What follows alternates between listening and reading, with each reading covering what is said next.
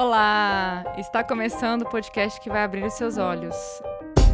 Eu sou a Aline Hack, a operadora do direito que adora problematizar. Comigo hoje também Ilka Teodoro, diretora jurídica da Artemis, militante feminista, treteira profissional e mãe da Valentina e do Antônio. Oi, gente, bem-vindos. E comigo também a Renata Amaral, advogada do, de contencioso estratégico, militante feminista, carioca da Gema e mãe da Giovana. Oi, gente, bom estar tá aqui com todo mundo. E também a Giovana tá aqui, gente. É, no meu colo comendo uma caneta. Todas nós somos fundadoras da Associação das Advogadas pela Igualdade de Gênero, Raça e Etnia e juntas vamos falar um pouco sobre maternidade no episódio 8 do Olhares. Vem com a gente.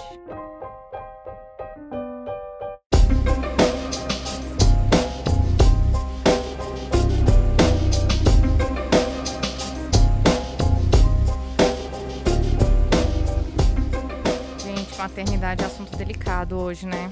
Eu vim aqui com duas mães para a gente falar um pouquinho sobre maternidade. E a gente começa aí falando sobre esse determinismo biológico das mulheres, sobre o feminismo centrado na, na mulher sujeito, né? O que, que a gente ouve falar, né? Sobre a mulher como, como futura mãe, né? O que, que vocês acham disso? Então, a questão da maternidade dentro do feminismo é, é, bem discutida, né? Principalmente a questão da romantização da maternidade, né? O mito do amor materno e a forma como a maternidade foi construída é, no decorrer do tempo, né? Como uma coisa inerente às mulheres, como uma coisa necessária para que a mulher é, exerça toda a sua, sua feminilidade. E a gente, né, estudos têm demonstrado que isso é uma construção social e que a maternidade não vem para todas as mulheres e não acontece para todas as mulheres da mesma forma e nem com a mesma intensidade, né?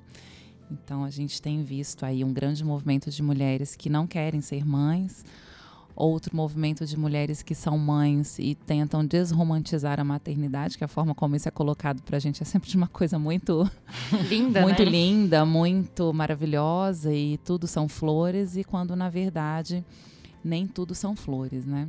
É, a gente que é mãe sabe que. Você, você quis ser mãe, Yuka? Eu queria ser mãe, queria muito ser mãe, mas meus dois filhos não foram planejados. E esse, essa falta de planejamento me gerou algumas, algumas consequências, né? Que a gente, a gente pena em função disso, de não da coisa sair fora do, do que a gente pensou e da forma como a gente é, planejou e como imaginou e idealizou também. E você, Renata, a sua maternidade foi planejada? Ah, pois é, né? Ela, ela foi planejada até demais. Foi planejada até demais, demorei até demais, ou não, né? Exatamente isso que eu ia dizer. É, o fato de você planejar não evita as consequências, porque, aliás, a gente planeja tudo e não sai absolutamente nada do jeito que a gente imaginou que seria. É, fui mãe com 38 anos. É, planejei, enfim, crescer profissionalmente, ter uma estabilidade financeira, para poder ter todo um aparato, que eu sabia que uma criança envolvia todo um aparato, e como se isso fosse me trazer o controle da situação, como se fosse me deixar em paz com a minha filha, uma escolha minha, que, e acontece que nada dá como você planejou. Então, é, é, ela foi planejada, né? Só que o desespero de inicial é de como se ela não tivesse sido planejada. A verdade é essa. Gente, é porque vocês não estão vendo aqui Giovana no colo da Renata aqui, puxando fone, puxando o microfone e mamando uma caneta. Tá, tá lindo aqui. Mas essa questão do, do, da maternidade, ela é muito.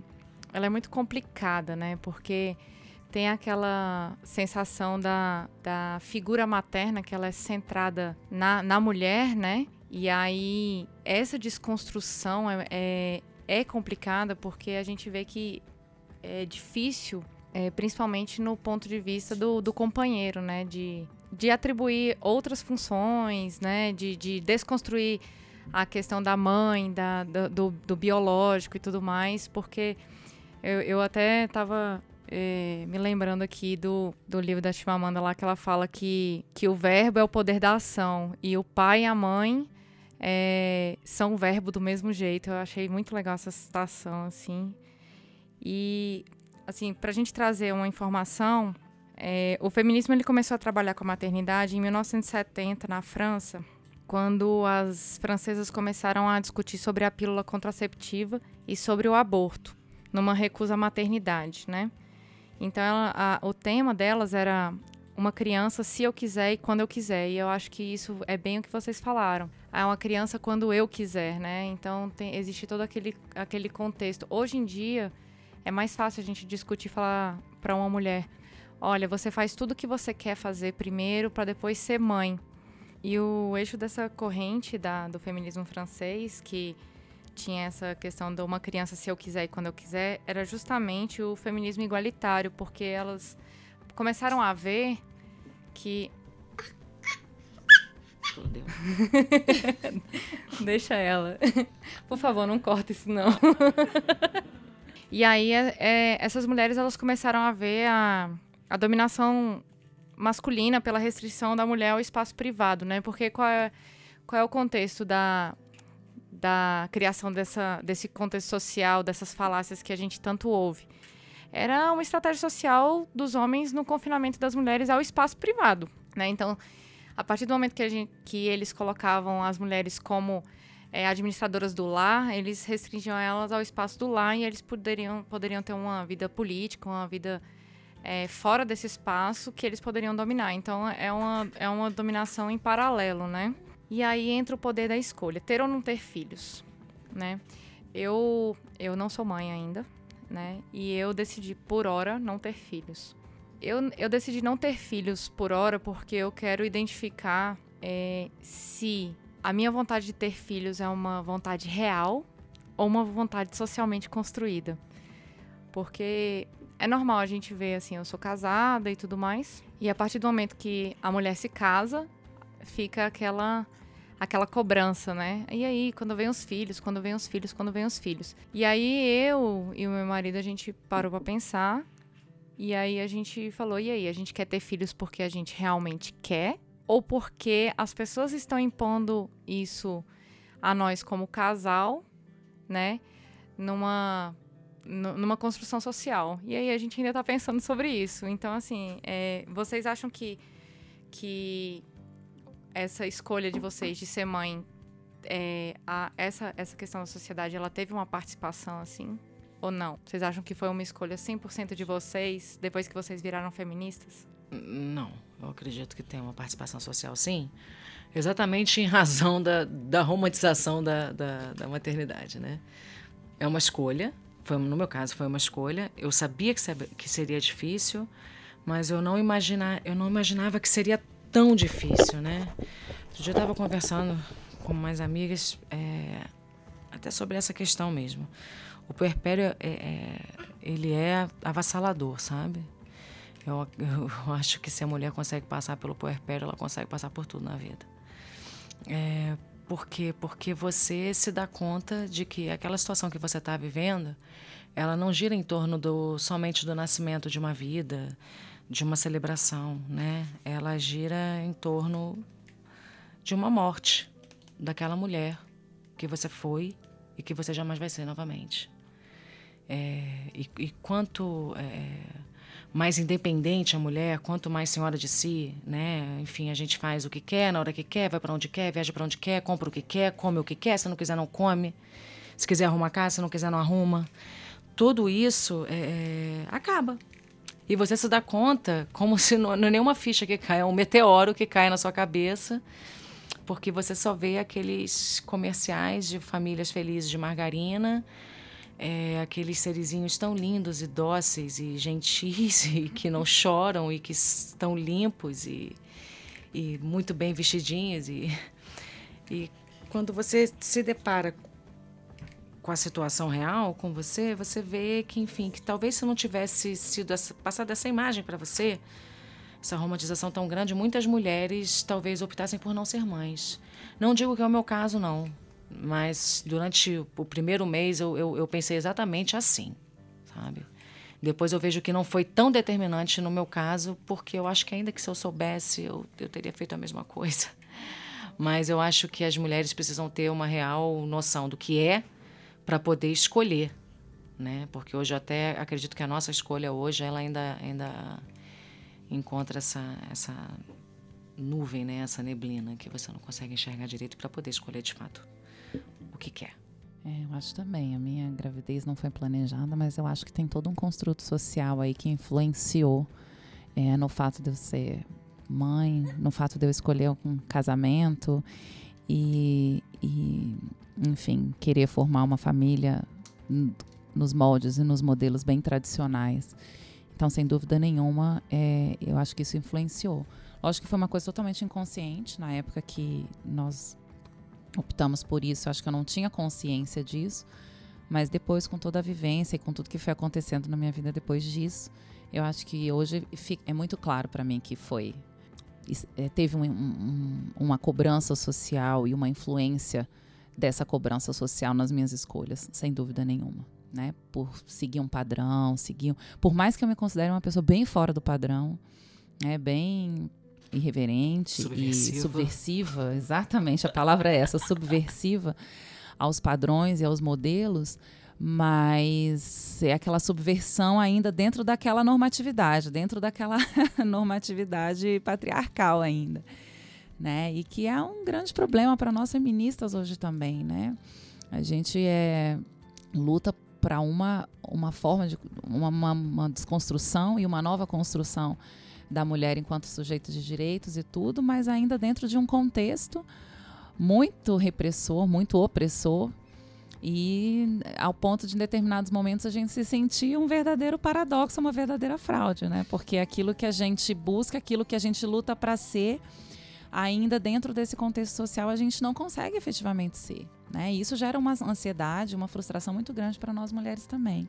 Então, sem dúvida nenhuma, é, essa, essa força, essa, essa cobrança social nos impõe ainda é, muitas tomadas de decisão com base nesses modelos. Ainda que a gente lute para desconstruí-los, a gente ainda se pega muito refém disso. É, e aí e, e, ainda tem a questão, né, do, do poder de escolha ter ou não ter filhos, né?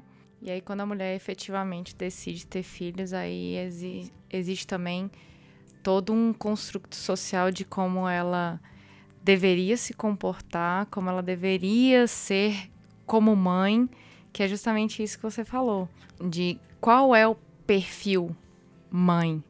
O perfil mãe existe, né? Porque o que algumas amigas minhas reclamam é, é uma reclamação recorrente, é que a partir do momento que você vira mãe, as pessoas simplesmente ignoram que você era aquela pessoa independente, que é mais ou menos o que a Renata falou e aí todo mundo sabe como criar o seu filho, todo mundo sabe como ele deveria dormir, o que ele deveria comer, sendo que você que está ali todo dia com seu filho, né? E, e, e, sabe o que ele realmente precisa e tudo mais. É, vocês acham que isso acontece muito ou, ou assim é coisa da minha cabeça também? Não, acontece demais, demais.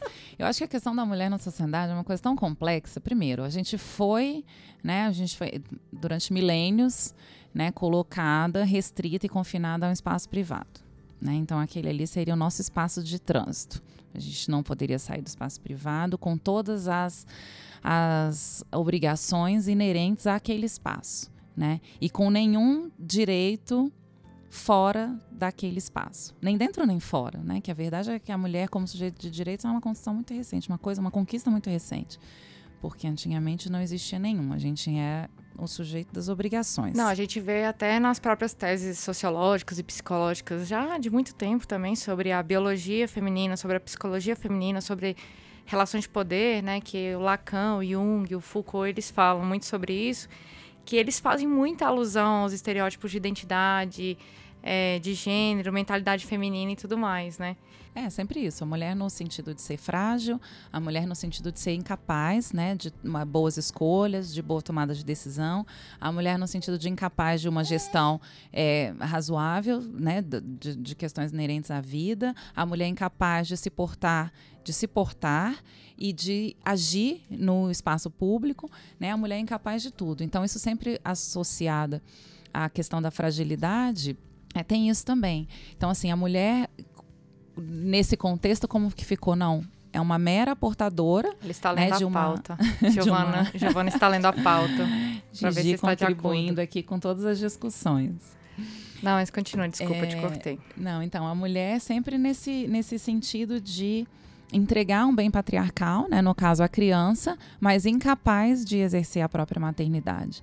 Então, quando eu vejo quando as pessoas se sentem à vontade de te criticar ou te dizer como você tem que criar seu filho, é um pouco disso. Olha, você é capaz só porque você é um ser biologicamente pensado para entregar ao mundo uma nova criança. Mas a partir do momento que essa criança vem ao mundo, você não é capaz de cuidar dessa própria criança que você gerou, né? Então você tem que estar ali à disposição de receber milhões de conselhos e das pessoas te dizerem como é que você tem que fazer, como é que você deve se portar, como é que você pode, você deve, né, é, criar aquela, aquele ser que você trouxe ao mundo. Então, assim, é bem complexo, é bem complexo. Fora que é, a gente sempre escuta, e isso pesou muito, eu acho, que na minha escolha de ser mãe, né? Que depois, até você ser mãe, você não é, não consegue saber o real sentido de felicidade ou o real sentido de amor enquanto você não é mãe.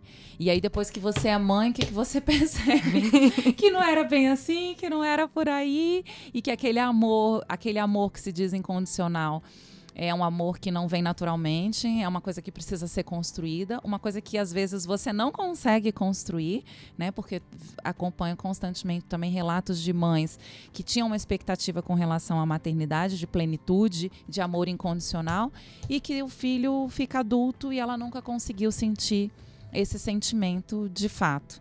né? então é, é- é bem complicado. E Eu já gente, me gente- perguntei diversas vezes se É? é fato isso, se é real. Não, e a gente vê que a construção da maternidade não implica necessariamente também gerar uma vida, né? Porque existem mães que adotam e se sentem plenas também depois de adotar crianças e também vem, né, é, essas, essas, esses entraves aí. esses entraves, né, que esperavam uma coisa justamente por causa da romantização da maternidade, elas é, criam uma expectativa, né, de, de maternidade e aquilo ali é- frustra. Como toda expectativa que a gente cria, né, de qualquer coisa, de, de coisas para nossa vida, aí às vezes a gente alcança e fala, cara, peraí, não era bem isso que eu, que eu achava, né? E eu, eu, eu vejo que isso tem muito a ver com essa construção social e até mesmo pela construção psicológica, que também tem gerado, porque é, com a, a democratização da informação, as mulheres vão conversando mais com as outras, têm acesso à internet, têm acesso à informação, né? Então, hoje, tem muitos livros que, que falam sobre maternidade, sobre essa sensação de maternidade, o que, que é a real maternidade. Tem dificuldade, livros é, externando sobre a dificuldade que as mães estão tendo é, na, na criação de crianças nessa nova, essa nova geração de crianças que estão vindo aí num mundo completamente diferente daquele que, é, que nós fomos gerados, né? E a gente vê que tem, tem hoje surgido movimentos igual o Child Free, que a gente estava conversando, que são mulheres que não querem ter filhos, né? Só que qual é o problema? Como todo movimento pró-vida que a gente observa depois que a gente começa a estudar sobre o feminismo, sobre o poder da mulher, sobre a sexualidade dela, sobre o aborto e tudo isso, a gente vê que tem um movimento pró-vida, que é pró-maternidade. E não necessariamente que todas as mulheres que decidem ser mães também são nesse movimento pró-vida, né? E também tem o movimento child free, que são mulheres que não querem ter filhos. E, como todo movimento, existem os extremos, existem os, é, os totalmente não, totalmente sim, que é o complicado, né? E é importante a gente falar que. Deixa a Giovana falar no microfone. É difícil, viu? Ela tá querendo assumir o protagonismo, minha filha, por favor. E aí a gente vê que. Essa sou dessas, né? Empoderada desde cedo. Toma aqui, mamãe. E aí a gente vê que essas mulheres. é, Elas não podem ir pelo, pelos extremos, né? Tem que existir sempre o, o lado que acolhe as mulheres que querem ser mães. E tem que ter o lado que acolhe as mulheres que não querem ser mães, né? E existe a possibilidade de dela ser mulher, de ser feminista, independente da decisão dela, porque ser feminista é isso. é ter o poder de decisão, ter o poder de decisão de ser mãe porque quer, não porque a sociedade está impondo, mas porque ela quer, e de não ser mãe porque ela também quer, né?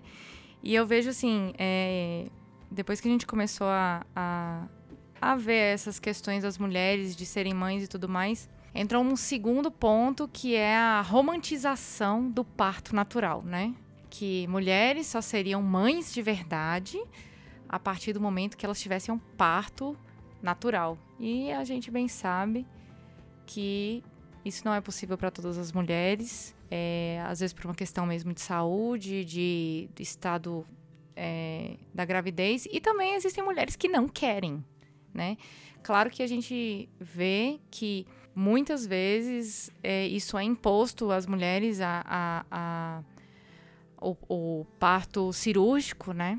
E não é à toa que o Brasil é o, um, um dos, dos que tem o maior índice de partos cirúrgicos no mundo, mas é, isso é uma verdadeira violência obstétrica, né?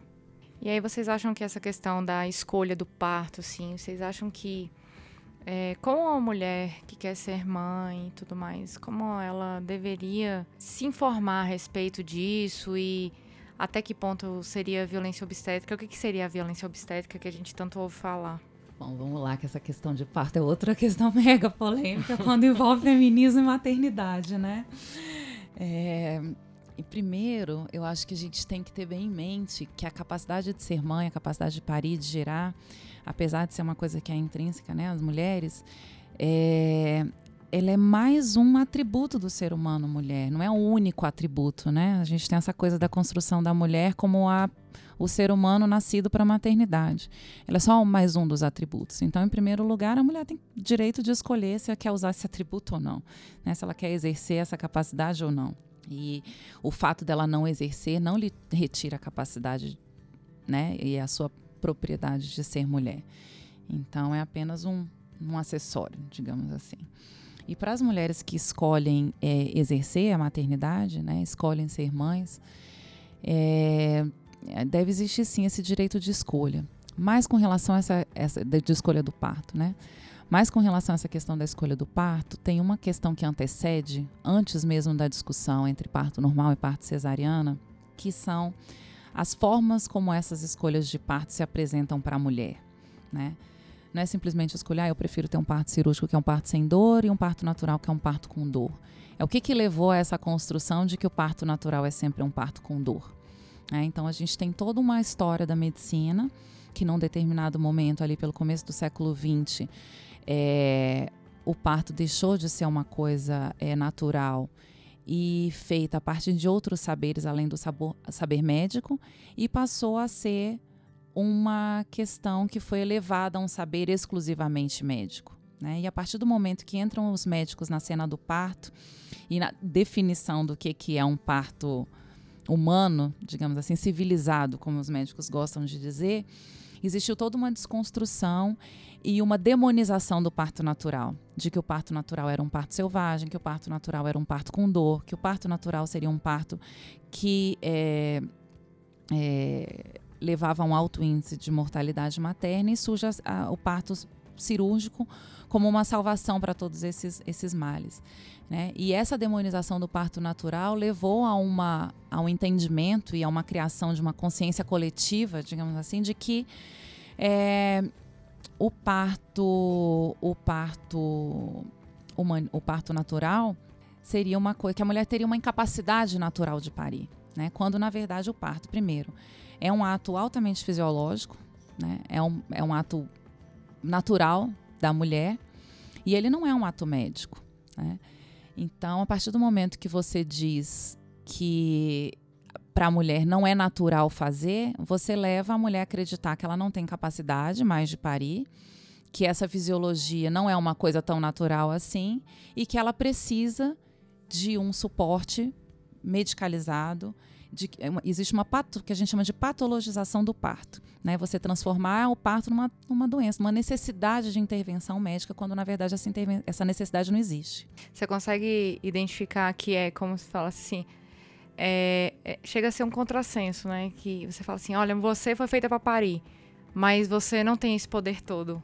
É como se fosse isso, assim? Sim, exatamente isso. Fora que, o que, que aconteceu? Começou a, no parto natural, uma série de intervenções que acabam agravando a situação do parto, acabam inviabilizando a situação do parto natural. Porque se o parto é um ato fisiológico e natural, né? Você não precisa de nenhuma intervenção externa para que ele aconteça. Então, quanto menos intervenções, mais tranquilo vai ser o parto natural. A partir do momento que você leva o parto, tira o parto de um ambiente acolhedor para a mulher e leva o parto natural para um ambiente hospitalar, você começa com uma série de interferências que dificultam o exercício desse dessa desse instinto, né, natural Esse instinto de parir. biológico, né? Exato. E aí o que, que acontece? Um excesso de intervenções que vão necessariamente acarretar e acabar num parto cirúrgico e traumático. É, é, porque a mulher ela fica ali naquela situação, ela fica numa situação de tensão. Você imagina, você tá lá, era para ser uma coisa totalmente natural acontecer numa boa, o seu corpo respondendo aos próprios impulsos do seu corpo. E aí tem uma pessoa monitorando aqui, uma pessoa ali, tá? É mais ou menos eu consigo pensar que, assim, é, seria como se você estivesse fazendo sexo e alguém estivesse te monitorando na outra sala, assim, sabe? Tipo, olha, vamos ver ali como é que é que a pessoa tá fazendo sexo, tipo isso. Não só isso, por exemplo, o meu primeiro parto, eu fui pro hospital muito cedo, não, não sabia, não tinha consciência, porque é outra coisa, assim, a mulher, primeiro filho, a gente não tem muita noção do que, que vai acontecer. Por mais que todo mundo fale, que explique, que a gente faça curso, que faça preparatório para o parto, a gente não sabe exatamente o que, que é que vai acontecer.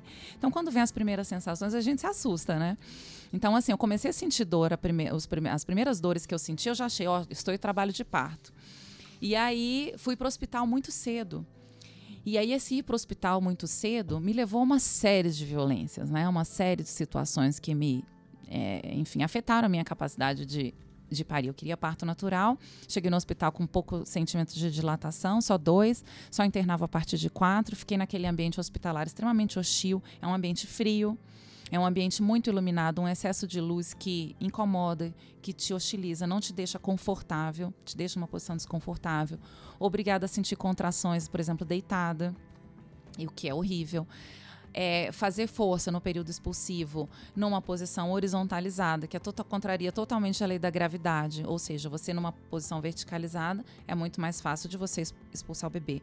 Numa posição deitada, muito mais difícil. Então você tem que fazer uma força muito maior. Privada de água, privada de comida, privada de uma série de. Porque se você tiver que... que submeter a uma situação cirúrgica, você tem que estar preparado cirurgicamente para isso. Em tese, isso. Só que ao mesmo tempo, o que, que aconteceu? Eu recebi ocitocina sintética na veia, e aí eu recebi ocitocina sintética na veia, acelera as contrações sem que a minha dilatação tivesse acompanhado o aumento das contrações, o ritmo das contrações. Isso foi um problema. É, você não comer você não beber água, isso te enfraquece, sendo que você precisa de toda a força do mundo na hora do período expulsivo e você não não tem essa força, você está sem comer. Eu fiquei sem comer quase 24 horas. Né? Tanto é que quando meu parto terminou, foi parto natural, mas com essa série de intervenções que dificultaram, quando meu parto terminou, parecia que um caminhão tinha me atropelado. Então, meu segundo filho, a única coisa que eu falava pro meu marido é o seguinte: eu vou ter contração, vou ter, eu não quero ir pro hospital. A última coisa que eu queria era ir pro hospital. Então, assim, é isso que acontece. Se eu contasse meu primeiro parto para qualquer mulher, qualquer que a mulher ia ver, e falar assim: nunca que eu vou passar por isso. Não quero isso de jeito nenhum. Pois é, eu, eu, eu tive um relato recente, né, da, da, da, minha madrasta, que ela teve neném recentemente. E, assim, foi. É, ainda bem, assim, ela, ela, ela teve é, aconselhamento médico de um, de um médico que, que ele é voltado para o respeito da mulher e o parto natural e tudo mais, que a gente vê que também hoje é super difícil de encontrar esse tipo de médico, né? Mas eu acho que a sociedade, a, a sociedade de médicos já tem é, incentivado mais que os médicos tenham essa postura, né? Às vezes não incentivado, mas até mesmo induzido que eles tenham, eu não sei, eu tô por fora, eu tô especulando aqui, talvez eu esteja falando bobagem. Mas ela falou que quando ela começou a sentir a contração, ela ligou pro médico, ó, oh, estou tendo contração de tanto em tanto tempo. Ele, não, vem cá, dá, deixa eu dar uma olhada. Ela foi lá, olhou, ele, ó, oh, você ainda tá com pouca contração, vai para casa, caminha bastante, toma um bom banho, toma um banho quente, é, tenta se sentir o mais à vontade possível, que as, as contrações estão vindo. E aí de fato elas acabaram vindo e tal. Quando foi assim, umas duas da manhã, mais ou menos. A... Não, umas duas da manhã ligou para ele. Aí ele falou: Não, vem cá. Ele foi lá dar uma olhada e tal. Não, ainda não tá bom, volta aqui de manhã cedo. De manhã cedo, ele falou: Ó, mas aí a gente não sabe até que ponto isso também é uma violência obstétrica ou não. Mas ele falou: Ó, eu vou fazer um exame de toque aqui e tal. Talvez isso rompa a, a bolsa, mas não se preocupa, porque você já tá muito perto da dilatação é, adequada e tal. Foi dito e feito. Ele mexeu assim, e aí estourou a bolsa, caiu aquele monte de água, né, de líquido amniótico. É líquido amniótico, né? E aí, ela, aí ele falou, beleza, vamos te internar agora e tal. E aí ela começou o trabalho de parto. Não sei muitos detalhes, só sei que foi parto natural e tudo mais. E ela foi super, super assistida, mas ela tomou ocitocina, mas ela tomou ocitocina quando ela já estava com o com a dilatação é, adequada ali para começar o trabalho de parto mesmo. Que ela acabou tomando ocitocina e acabou tomando também um pouquinho de anestesia na parte final. Que foi quando o neném coroou, né? E aí ela falou: Olha, eu não aguento mais, eu, eu, porque você tem que fazer dor, você tem que fazer força para sentir dor, né? Que ela falou: Você força e aí você sente dor, e aí você fala: Eu não consigo forçar para sentir dor. E aí quando o neném coroou, ela falou, doutor, agora o senhor pode me aplicar um pouquinho de anestesia, que aí eu consigo fazer a força final pro neném sair. E foi dito e feito, assim, foi. Ela falou, eu perdi o bônus, que é quando o neném sai, que é o estouro da ocitocina, né? Mas ela falou, ah, não tem problema, porque tem outras formas, que é a ocitocina na amamentação, essas coisas assim. Mas aí vocês podem me dar mais não, é bem isso. Na verdade, todo ambiente hospitalar ele é um ambiente que vai ser um estímulo para medicalização e uso de tecnologias que são, na maioria das vezes, muito desnecessárias, né? não recomendadas. E aí o que, que acontece? Qual a influência disso assim no direito de escolha da mulher? A mulher tem direito a escolher, hoje no Brasil tem direito a escolher a via de parto, ela tem direito a escolher a via de parto, se ela quer natural ou cesariano. Até se ela quer tomar ocitocina ou não, existe também um termo lá, né? Sim, a gente é, toda mulher tem o direito de fazer e apresentar para o seu médico que a gente chama de plano de parto, que é ela coloca num papel todas como ela quer ser tratada e os, os tratamentos que ela quer receber no pré-natal e no, na, no momento do parto, né? Então ela pode é, discorrer e descrever tudo isso e o médico tem a obrigação de respeitar. É, o que, que é mais importante de tudo isso hoje? É o direito à informação toda mulher ela tem o, direito de saber quais são as, os benefícios e as consequências da via de parto que ela escolher. E quando ela recebe essas informações, por exemplo, parto cesáreo, é, é uma cirurgia, é um ato cirúrgico com todos os riscos e consequências de uma intervenção cirúrgica. Então, é muito importante que a mulher saiba dos riscos e das interferências que é um parto cirúrgico pode acarretar, né? Então, é, a mulher tendo essa informação, porque o direito de escolha pressupõe que ela tem todas as informações necessárias para que ela possa exercer o direito de escolha. Né? Você não pode falar em direito de escolha quando eu não sei se A é melhor do que B, porque eu não tenho elementos suficientes para comparar A e B. E às vezes até um, há um, uma problematização em cima de A mais do que de B ou omissão de informações, né? Sim, é, hoje o maior número, o maior, a maior razão do Brasil ser um dos campeões de cesariana, que a gente chama que o Brasil tem uma epidemia de cesariana, o maior causador disso é os médicos criaram uma série de situações como sendo indicativas de cesariana, quando na verdade não são indicativas de cesariana baseado em evidências científicas e através de um catálogo de recomendação da Organização Mundial de Saúde. Então, hoje você tem várias mulheres que fazem cesariana porque recebem uma indicação médica de cesariana, quando na verdade aquele indicativo não é. E aí vou dar alguns exemplos aqui. Circular de cordão, que é quando o bebê tem cordão umbilical, é, umbilical enrolado no pescoço. E aí você pode ver através de uma ecografia se o bebê tem ou não essa circular de cordão. Aí o médico faz a ecografia e fala para a mulher: olha, você precisa fazer uma cesariana porque o seu bebê está com a circular de cordão. Mas circular de cordão não é indicativo de cesariana.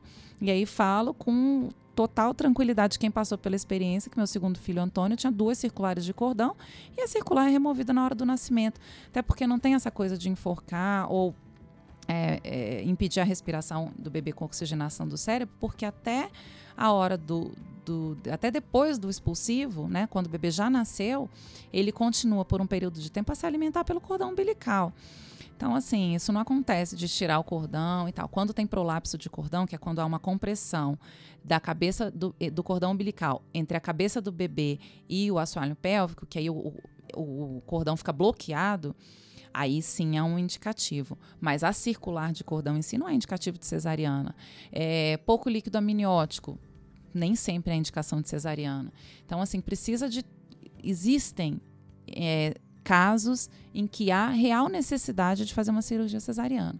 Mas nós temos estudos que mostram que é no máximo 15% dos casos de gestação que implicam em risco para a mãe ou para o bebê, e aí são casos cesarianos. Nas outras, não. Então, é importante que a mulher tenha todas essas informações muito claras, que essas informações não sejam nem falaciosas, nem fantasiadas, né? Tanto para o parto natural, como para a, a intervenção cirúrgica. E para você, Renata, o que, que você acha nessa, nessa questão de violência obstétrica, de escolhas de partos? Bom, essa questão da violência obstétrica é que eu vou, vou fazer das, das minhas, de minhas, as palavras da Ilka, que a gente precisa de um podcast específico para falar sobre isso, sabe? É um assunto muito espinhoso, muito importante e eu acho que a gente precisa falar muita coisa. É, uma, é, uma, é um canal que a gente tem de informar, então a gente precisa explorar melhor. Então vamos marcar, se todo mundo estiver de acordo, da gente fazer um específico. É, com relação a essa questão de escolha entre, entre o tipo de parto, é, enfim, depois que eu me empoderei, depois que eu me tornei uma feminista, ainda que em construção, eu me sinto como os evangélicos na missão de evangelizar, sabe? Eu me sinto na missão de informar essas mulheres. Todas as grávidas que eu encontro, eu acabo interceptando. Como outro dia eu fui me depilar e interceptei a moça que estava me depilando para poder falar, porque a gente não tem informação. Né? Para a gente escolher o tipo de parto, a gente precisa de informação. E por quê? Porque informação é poder. Quando você tem, quando você tem informação, além de você poder escolher o tipo de parto que vai melhor se adequar a você, ao que você espera desse momento, é, você também ainda tem a questão de, de, de priorizar um parto humanizado que indifere de ser normal ou cesárea. Né? Um parto cesárea ele pode ser humanizado, sim. É, então, para você poder escolher entre o tipo de parto, você precisa de mais informação. Eu acho que a gente deveria ter uma política pública voltada para informação, para as mulheres para essa questão do parto. Eu tive um parto normal, o parto da Giovana foi um parto normal. Me informei muito, né? É, e me senti indo para a maternidade como se eu estivesse indo para uma audiência. É, enfim, me senti indo para uma audiência não é nem de conciliação, é uma audiência de instrução. Por quê? Porque apesar de ter um plano de parto, de ter um médico particular, que eu já tinha debatido com ele todos os pontos do parto. Como que, uma olha, autêntica advogada, né? Exato. Para evitar aborrecimentos, eu agi de forma preventiva, né? Para evitar aborrecimentos. Então, com, como eu achei que com o meu médico já estava tudo costurado, eu não teria. É, é, é, eu, eu, teria menos problema, eu, eu, eu entendi por conversar com ele bastante, fechar o plano de parto com ele, eu não fiz o plano de parto sozinho, eu fiz o plano de parto com o meu médico. Mas eu já sabia que lá eu teria outros problemas que de fato tive. Né? O hospital, pelo menos no meu caso, no meu não, porque a gente também tem outros relatos. É, o hospital ele sempre vai tentar, quando você resolve escolher um parto normal, ele sempre vai tentar te empurrar para uma cesárea. Por quê? Porque o centro cirúrgico ele está ali, de preferência, para uma criança nascer de meia, meia hora, de uma e uma hora, não para uma mulher ficar horas em trabalho de parto, né? Então, assim, perde-se dinheiro. O parto normal você usa o quê? Você usa toalhas, você usa uma linha de sutura, você usa uma agulha e a criança, em via de regra, não vai precisar ir para incubadora, não vai precisar. É, Ela já é... sai e vai direto para o peito da mãe. Né? Exatamente. Né? Então, assim, é muito barato o parto normal, ele, além dele ser muito barato, ele demora demais. Entendeu? Então. A, a, Não é economicamente viável, né? Exato. eu então cheguei, já, já, já protocolei meu plano de parto, assim que cheguei à audiência, né? já protocolei meu plano de parto e primeira coisa que falaram, olha, mas já falou com o seu médico, ele vai chegar e tudo, vamos fazer uma cardiografia. Eu falei, calma, meu médico está chegando, falando com ele já pelo celular, que eu estava mantendo a calma até então, falando com ele já pelo celular, ele já estava a caminho. E, enfim, mas me encaminharam para uma médica lá do hospital que fez uma cardiotoco. Falei: olha, é, com medo do seu médico não chegar e você já está com, uma, com 41 semanas e 3 dias. É melhor a gente induzir esse parto. Eu falei: não, vamos induzir. A criança não está em sofrimento. Você mesmo falou os parâmetros do exame antes de começar o exame, que tem que se mexer tantas vezes em tantos minutos. Aconteceu isso. Então significa dizer que ela está bem, ela não está em sofrimento. Eu vou esperar meu médico chegar. E eu já tinha conversado com o meu médico exatamente esse ponto. Porque quando você chega no hospital optando por um parto normal, o terror do seu médico não vai chegar é para quê? Para que você seja atendida pela equipe plantonista, para que eles recebam os honorários médicos, sabe? Então, por isso que eu fui preparada para uma audiência, certo? Uhum. Então, enfim, resisti. Chama lá o médico ad hoc. Consegui, é, é, enfim, esperar o meu médico. Mesmo tendo um plano de parto, mesmo tendo conversado muito com ele, tinha um anestesista, porque a equipe você nunca viu na sua vida, tá? Que fique claro, a equipe você nunca viu na sua vida. Então tinha um anestesista que quis fazer é, cristaleia em mim. Para quem não sabe, a manobra de cristaleia é aquela que você empurra a barriga da gestante para baixo, como se isso fosse facilitar a saída da criança. E quando isso pode, enfim, trazer lesões irreversíveis para a mãe e para a criança. Né? É, isso é uma violência obstétrica já reconhecida pela Organização Mundial de Saúde mas os hospitais e os médicos continuam né, perpetuando essa prática. Então, assim, mesmo com plano de parto, mesmo tendo me preparado, lido demais, me informado bastante, ainda assim eu fui vítima de certas práticas que são condenáveis hoje no cenário internacional e no país ainda são tratadas como corriqueiras. Ah, uma coisa importante, como corriqueiras.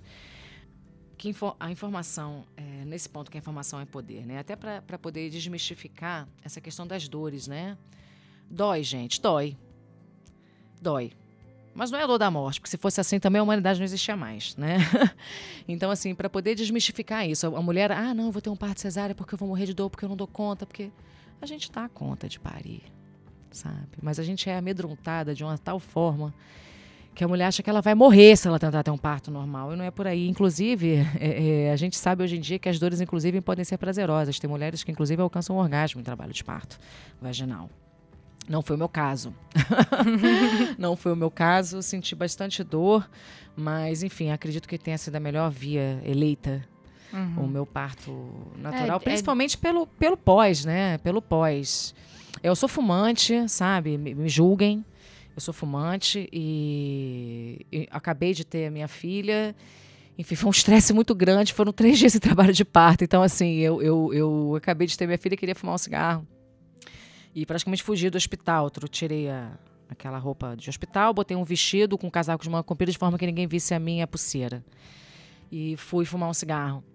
E me senti bem quando eu consegui que eu conseguia simplesmente fugir do hospital para fumar um cigarro. É, é, enquanto a grande maioria das mulheres que eu cruzei pelo corredor estavam praticamente se, se arrastando pela dor, né? Porque, gente, não é um cortezinho. São várias camadas que, né? É, então, assim, a questão é, você tem um parto vaginal, num parto normal, você pariu o caboador na hora, como se fosse passe de mágica, né? Saiu, acabou. Entendeu? Então, assim, eu acredito que a informação é bom até por conta disso, né? Por, principalmente porque hoje em dia, pelo menos na nossa área, na advocacia, não é toda sortuda que consegue uma licença maternidade, né? Isso é uma outra discussão também.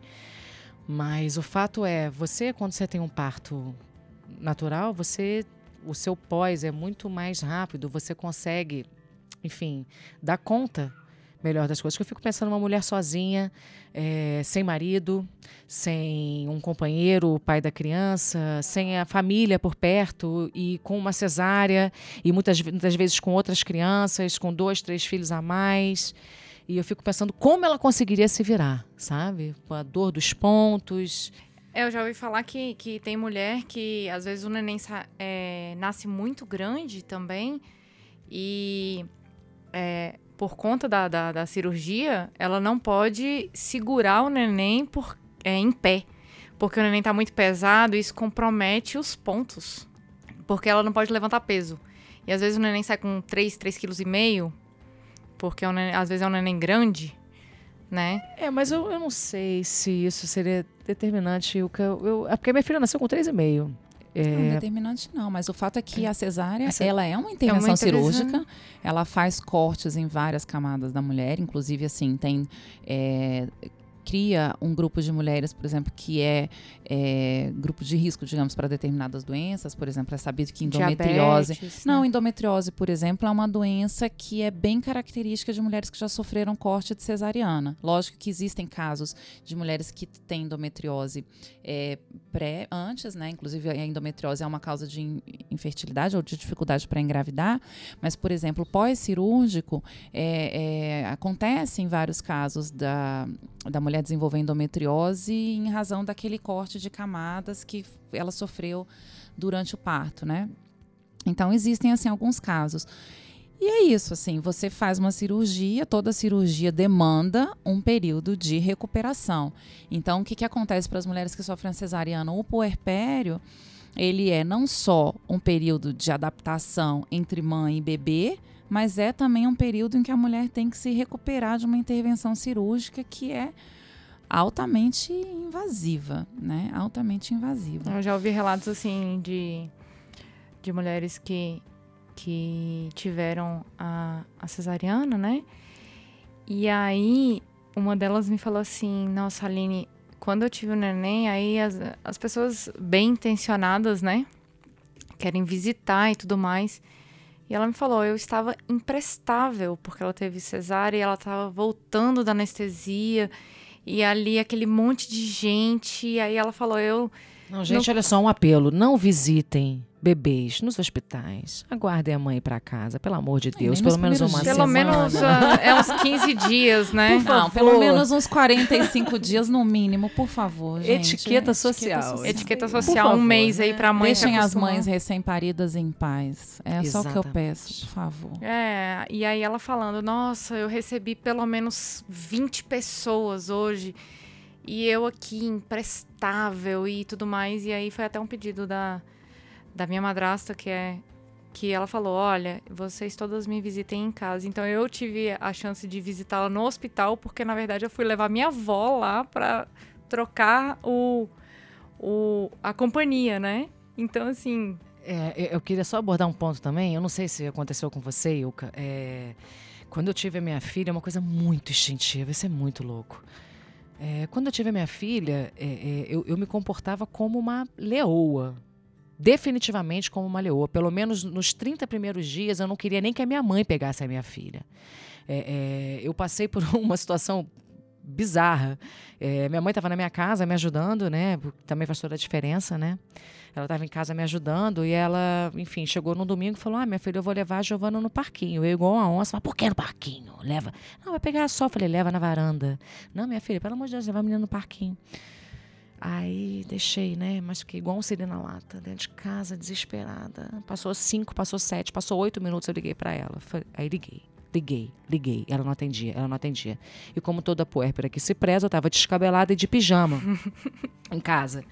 E eu desci, botei, botei o chinelo e desci de pijama e fui pro parquinho desesperada. Eu não sei te explicar o que, que se passou pela minha cabeça. Era uma sensação de perigo de risco eminente minha filha, sabe? Cheguei lá, minha mãe, mas eu não ouvi o celular. Eu não tenho que ficar com o celular na mão. Eu falei, se você estiver com a minha filha, você precisa ficar com o celular na mão. Você está com a minha filha, devolva a minha filha, porque agora ela não vai mais sair de casa. Então, assim, outras mães se sentem assim também. Eu acredito que não tenha sido a única. Eu fiquei igual uma leoa. Então, assim, eu não gostava de visita. Ou a pessoa era muito íntima a mim, ou eu não gostava de visita sabe? Deixa para ver meu filho nos, nos, no, nos é... encontros sociais, né? Então, além de toda essa questão física, que você fica morta, que você fica cansada, tá, ainda tem essa questão psicológica, sabe? Que para mim rolou demais, eu não queria visita. Então, não visitem, por favor. Nos primeiros, nos primeiros 30 dias, né, Ilka? 45 dias. 30, 45 não? dias. Mas e aí a gente entra na, na questão, assim, para vocês, assim, sendo mães, quais são as maiores dificuldades enfrentadas é, por uma mãe feminista? O que, que vocês pod poderiam pontuar assim? Viver sem medo. Viver sem medo por si, viver sem medo por nossas filhas. É, quando, eu, quando eu descobri que eu estava grávida de uma menina, eu confesso que eu não fiquei feliz. Eu lamentei. Porque é muito mais difícil você ter uma filha mulher. Pelo menos com a visão que eu tenho hoje, né? É muito mais difícil ter uma filha mulher. Então, viver sem medo é o primeiro desafio. É... Tem os desafios, óbvio, que a gente quer uma coisa, acaba que é inerente, né? De você criar a criança é, é, voltada para a igualdade, né? Destruindo estereótipos, é, respeitando as vontades dela, não enquadrando ela em nenhum tipo de padrão. É, explicando as diferenças, explicando da necessidade do respeito às diferenças. Mas o mundo está tão plural que eu acho que hoje não está tão complicado como há 10 anos atrás você criar uma, uma criança com uma, sob uma, uma, uma perspectiva feminista. Mas, eu, pelo menos para mim, eu digo de, uma experiência pessoal, o que eu mais tenho dificuldade é essa questão do medo que o despertar traz. Né? Eu brinco com a Ilka, nós somos amigas, e eu brinco com ela que assim, é, quando você se descobre feminista, porque eu me descobri feminista, né? É um misto de prazer e dor certo? E porque você vê quem você era lá atrás e você vê o que você contribuiu para a perpetuação de tudo isso, o quanto opressora você foi. E, e, quando você acorda, você vê que, infelizmente, nós estamos correndo risco a todo momento, em todos os locais. E tô voltando para terapia, viu, gente? Uhum. Até por conta disso, para poder segurar a onda de ter uma filha mulher, sabe? Então é viver sem medo, é, é é, torná-la uma pessoa consciente, mas também não amedrontada, né? É, explicar que daqui a uns anos, né, de que a cultura do estupro é real, por exemplo, mas que isso não torne ela uma, uma medrosa ou então uma uma uma mulher com raiva de homens. É, eu acho né? que o ideal seria. É um liame muito tênue. Promover aquele empoderamento, a informação da criança, né? De dizer é, que ela tem que ser verdadeira, que ela tem que expressar os sentimentos dela. Isso tudo é muito difícil, ainda mais é, quando é quando se trata de uma menina, né? Que a gente sabe que é, existem todos esses estereótipos de gênero e tudo mais. E né? que você vai precisar proteger dez vezes mais do que um filho homem. É, e, e aí que reside a minha aflição, sabe? Foi aí que eu fiquei assustada quando eu descobri que eu teria uma menina por conta de todo o cuidado a mais que isso vai me, me, me causar, né? É, medo mesmo com relação à integridade física dela. A gente vê que, né, que ninguém precisa estar tá pedindo de short duas horas da manhã. Tem crianças, não sei se vocês viram, semana passada, uma menina de dois anos que morreu após ser encontrada desmaiada em casa porque foi estuprada pelo padrasto com dois anos de idade. Então é e... complicado. É complicado, a, a gente vê que, que é complicado pela questão tanto de mães que têm companheiros, como as mães solo. E aí eu queria dizer esse termo, mãe solo, para a gente começar a desconstruir a linguagem no, no quesito mãe é, solteira, porque às vezes a mãe não é solteira, às vezes a mãe ela é uma mãe que cria sozinha, é mãe solo, né? Então, e uma pessoa que já foi casada, ela nunca vai voltar a ser solteira, ela é separada ou divorciada ou é viúva. É, mãe no estado civil, né? É, civil. É, mãe não é no estado civil, então a gente tem que colocar mulheres que criam sozinho como mãe solo. Então a gente tem que desconstruir também essa linguagem e também desconstruir é, essa esse estereótipo da, da mãe solo como se ela fosse incapaz por ser é, por criar essa criança sozinha também né? A gente tem que desconstruir e tudo mais. Mas e aí que você que é mãe de um menino e uma menina. É nosso papel depois da maternidade ainda tem isso que a responsabilidade dobra e os medos também né? Porque a gente já sofre aí por ser mulher, né, numa sociedade que ainda é patriarcal, machista, racista, sexista, misógina. E aí depois que a gente tem filho, a gente dobra essa preocupação. Se é mulher, né, toda aquela perspectiva de medo porque a sua filha pode passar e sofrer tudo aquilo que você tem consciência que já passou e já sofreu. e ao mesmo tempo é uma responsabilidade muito grande de tentar construir um mundo melhor ou deixar algo para ela que seja é um pouco diferente do que você teve.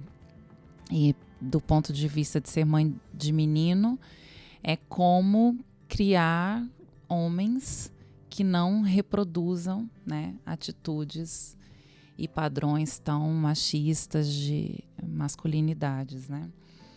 E ao mesmo tempo é extremamente complicado porque a nossa sociedade é isso. E por mais que a gente tente, a gente lute, né, contra todos esses, esses padrões e essas estruturas, essas coisas levam tempo para mudar. Né? Então isso gera uma ansiedade horrorosa, gente, uma síndrome de impostor, né? De falar, ah, eu, eu acho que eu sou uma fraude, porque ao mesmo tempo que a gente tem um discurso e uma luta, são coisas que a gente não consegue implantar no nosso dia a dia e a gente não consegue ver as mudanças acontecendo com a velocidade que a gente gostaria. Isso vai gerando uma ansiedade de você não saber se você de fato vai conseguir deixar um mundo diferente ver seus filhos sendo criados de uma forma diferente.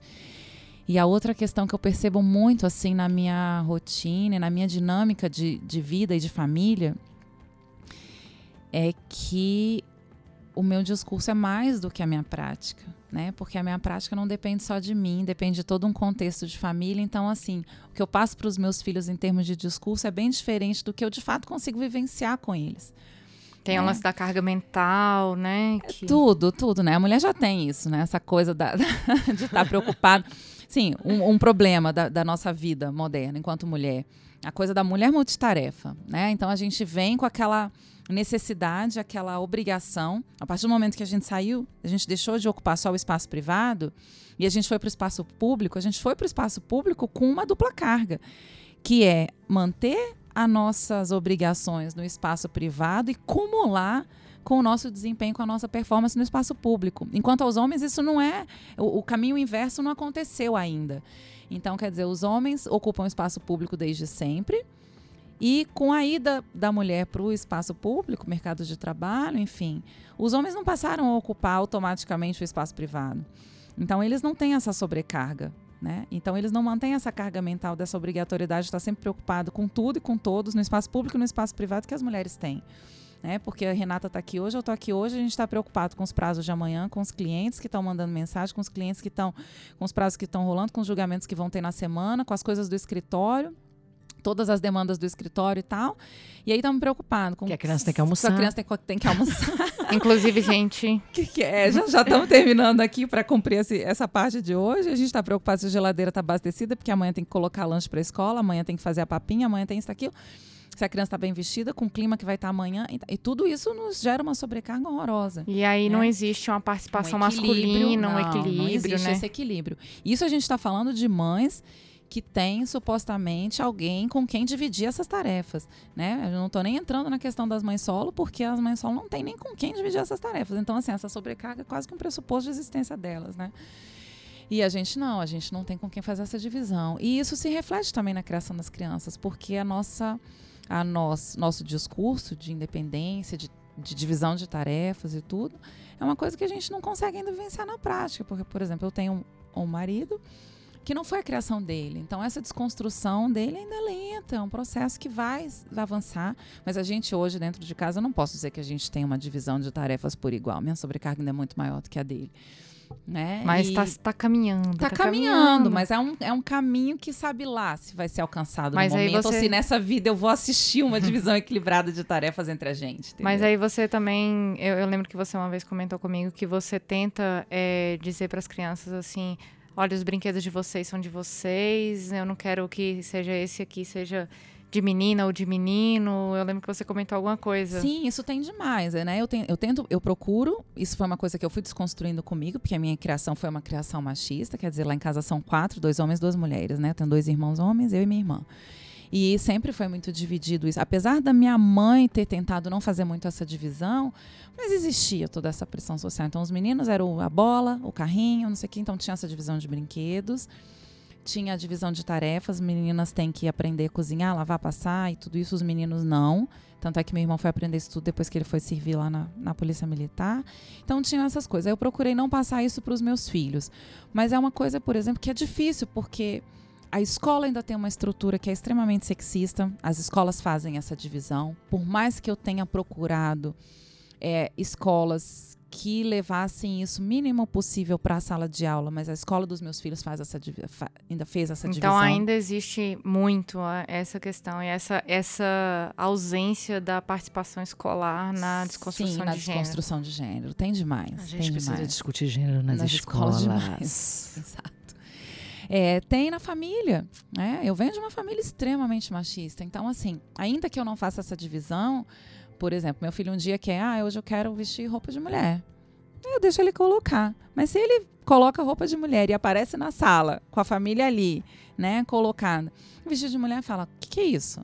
É, então existem essas coisas ainda no ambiente familiar, no ambiente escolar, na própria rua mesmo. Então são coisas que são difíceis da gente trabalhar.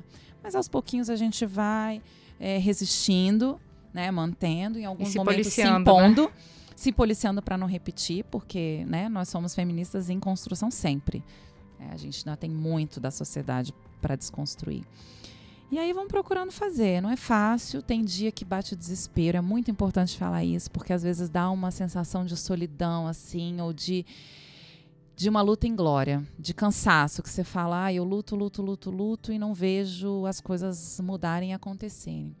Mas aí no dia seguinte isso passa e a gente vê que se a gente também não fizer, não der a nossa contribuição ali, que eu sempre falo que é grãozinho de arroz, porque não me vejo como uma salvadora e nem uma transformadora do mundo, mas eu acho que eu dou um grãozinho de arroz ali em termos de contribuição. Não, e às vezes eles reproduzem uma coisa que a gente falou há muito, muito, muito tempo atrás, e aí eles falam é, naquele momento assim, aí você, ah, nossa, então ele ou ela pegou a ideia, sabe? E guardou e tá reproduzindo, sabe? Igual a minha irmã uma vez ela falou que meu cabelo era de menino porque eu tinha cortado o cabelo curto e aí eu fui expliquei para ela e tudo mais e três meses depois, quatro meses depois, alguém falou alguma coisa, ah, isso aqui é de menino e ela não, isso aí é porque a pessoa quis fazer desse jeito, tal. Eu, opa, deu certo, entendeu? Eu acho que alguma coisa também relacionada a brinquedo, expliquei para ela não.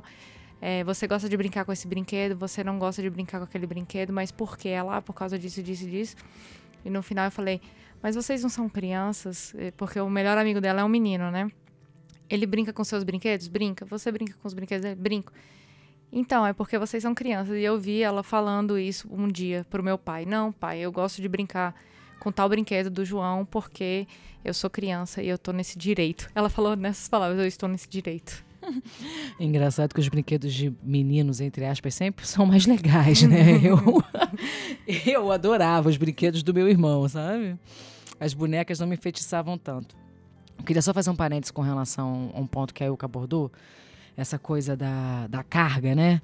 É, eu até brinco, eu me sinto recebendo uma nova procuração da vida, me otorgando novos e amplos poderes sem permitir que eu me demitisse dos anterior concedidos, entendeu? Então, vem tudo que eu fazia e agora ainda tem uma criança, ainda tem as responsabilidades envolvidas com a criança.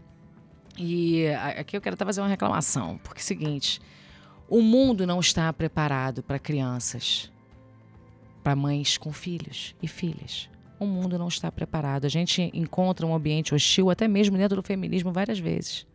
É, tem que ter a, é uma adequação entre a vida profissional das, da, dessas mulheres e a pessoal. Tem que ter uma receptividade melhor. Né? Exato, e não tem. Eu tive que, com um mês de, de, de nascida da Giovana, eu tive que fazer uma audiência. E eu levei ela. A, a impressão que eu tive quando eu entrei na audiência é que eu tava com um alien no meu colo a cara das pessoas, assim, tipo assim, quem que, que essa mulher trouxe essa, esse bebê pra cá? E assim, né? E pensando, que responsável. A criança tem um mês de vida, ela não tem anticorpos. Mas e aí, quem é que vê o lado da mulher que tem uma procuração otorgada e que tem que cumprir, que tem que ir à audiência, certo? Que Igual não pode lá simplesmente... da deputada que estava amamentando, né? É, agora a gente teve aí uma modificação legislativa, mas eu tenho tantas críticas que eu prefiro nem mencionar. A gente guarda essa aí. um, um episódio só para isso. isso, precisaremos só pra um isso. podcast. Mas, enfim, realmente é uma carga muito pesada. É, eu também é, concordo com a Ilka quando ela fala que a gente acaba é, é, falando mais do que conseguindo efetivamente fazer por conta da sociedade, né? Em si, essa coisa do de você reclamar com o homem, dizer, mas eu estou te ajudando. Você não, você não, sabe se você mata ele ou você senta e submete ele a uma doutrinação, sabe? Porque você não está me ajudando, você tá velho. Tá fazendo... Você está fazendo a sua parte. 50% dessa menina é sua, sabe? Você só não, você só não pode amamentar. Ao contrário de mim, só o resto todo você pode fazer. É, então acaba que, por uma questão social mesmo, a gente acaba, enfim, é, tendo um discurso mais amplo do que a nossa ação, mas eu sigo eu sigo acreditando em dias melhores, eu sigo acreditando num, num acreditando num, num, mundo melhor para minha filha crescer com, com menos estereótipos, com menos discriminação, é, com mais respeito, com mais amor, né? E eu também, com um grãozinho de arroz, eu acho que eu, que eu venho contribuindo aos pouquinhos. Ele é muito pequenininho, uma maternidade, mas assim, eu boto em prática com as filhas dos amigos, sabe? É, eu, eu acho assim que é, que é só para fechar a ideia de vocês, que nós temos que ser os verdadeiros heróis da, da, das crianças, né? As verdadeiras heroínas. Porque nós bem sabemos que às vezes os heróis e as heroínas dessas crianças nem sempre são os pais. Então eu, eu no, no meu no meu caso, né, eu tento me mostrar uma uma heroína para os meus priminhos, para minha irmã que tem seis meses de idade, a minha outra irmã tem dez anos de idade e tudo mais. E a gente sabe que às vezes o herói e a heroína dessa criança, às vezes é um professor também, é um tio, é um irmão mais velho e tudo mais. Então a gente tem que na, vocês na posição vocês na posição de mães e também é, fazendo a doutrinação familiar, né, com os pais. Vocês serem os verdadeiros heróis, verdadeiras referências para essas crianças e eu, no caso que não sou mãe, tentar também ser uma referência para aqueles que me consideram referência, né? Que às vezes a, a referência daquela criança ali, na verdade, é ou tio, a tia, o irmão mais velho e tudo mais. Então, é, cada um vai ali fazendo o seu arrozinho ali, até dar um pratão de arroz, né? E a gente vai construindo. E aí terminamos aqui o nosso episódio, a gente passa para o caleidoscópio, que é uma parte que a gente indica alguma coisa que possa contribuir nesse, nessa pauta aqui.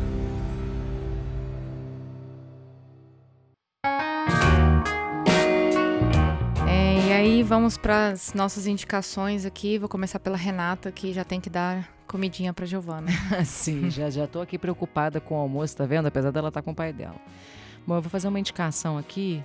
É, não é bem um livro, é um manifesto da Chimamanda, chama para educar, para educar crianças feministas. É, é bem legal, é bem elucidativo. Eu vou até parafrasear aqui um parágrafozinho dela. Penso que é moralmente urgente termos conversas honestas sobre outras maneiras de criar nossos filhos na tentativa de preparar um mundo mais justo para mulheres e homens. Resumindo, é isso, né? E como esse livro é um livro bem pequenininho, bem palatável, bem leve, eu sugiro a leitura a todas e todos que estamos ouvindo. E nossa página, mais uma vez, Advogadas pela Igualdade, no Facebook, no Instagram. Eu acho que tem Twitter também. Tem Se... Twitter também, salvo engano. É, a gente vai linkar tudo direitinho. Mas lá tem várias dicas legais, a página é bem legal. Bem ativa. Bem ativa. Muito boa mesmo. E obrigada, Aline, pelo convite. Obrigada, Ilka, pela conversa franca. Renata, tá liberada. Ilka, vamos para suas indicações. Então, eu recomendo, indico, né, na verdade, três, os, o vídeo dos três módulos do curso Saúde Mental e Gênero da professora Valesca Zanello, da UNB. Ela trabalha com saúde mental e gênero e ela aborda de maneira muito didática, muito interessante, dois assuntos que a gente tratou aqui. Um é o dispositivo amoroso, que fala um pouco dessa construção dos estereótipos de gênero com relação à mulher e o que isso impacta né, na nossa vida cotidiana. E o outro que ela fala sobre o dispositivo materno que é a forma como a gente encara é, a maternidade hoje na sociedade e também um pouco dessa questão do feminismo e maternidade.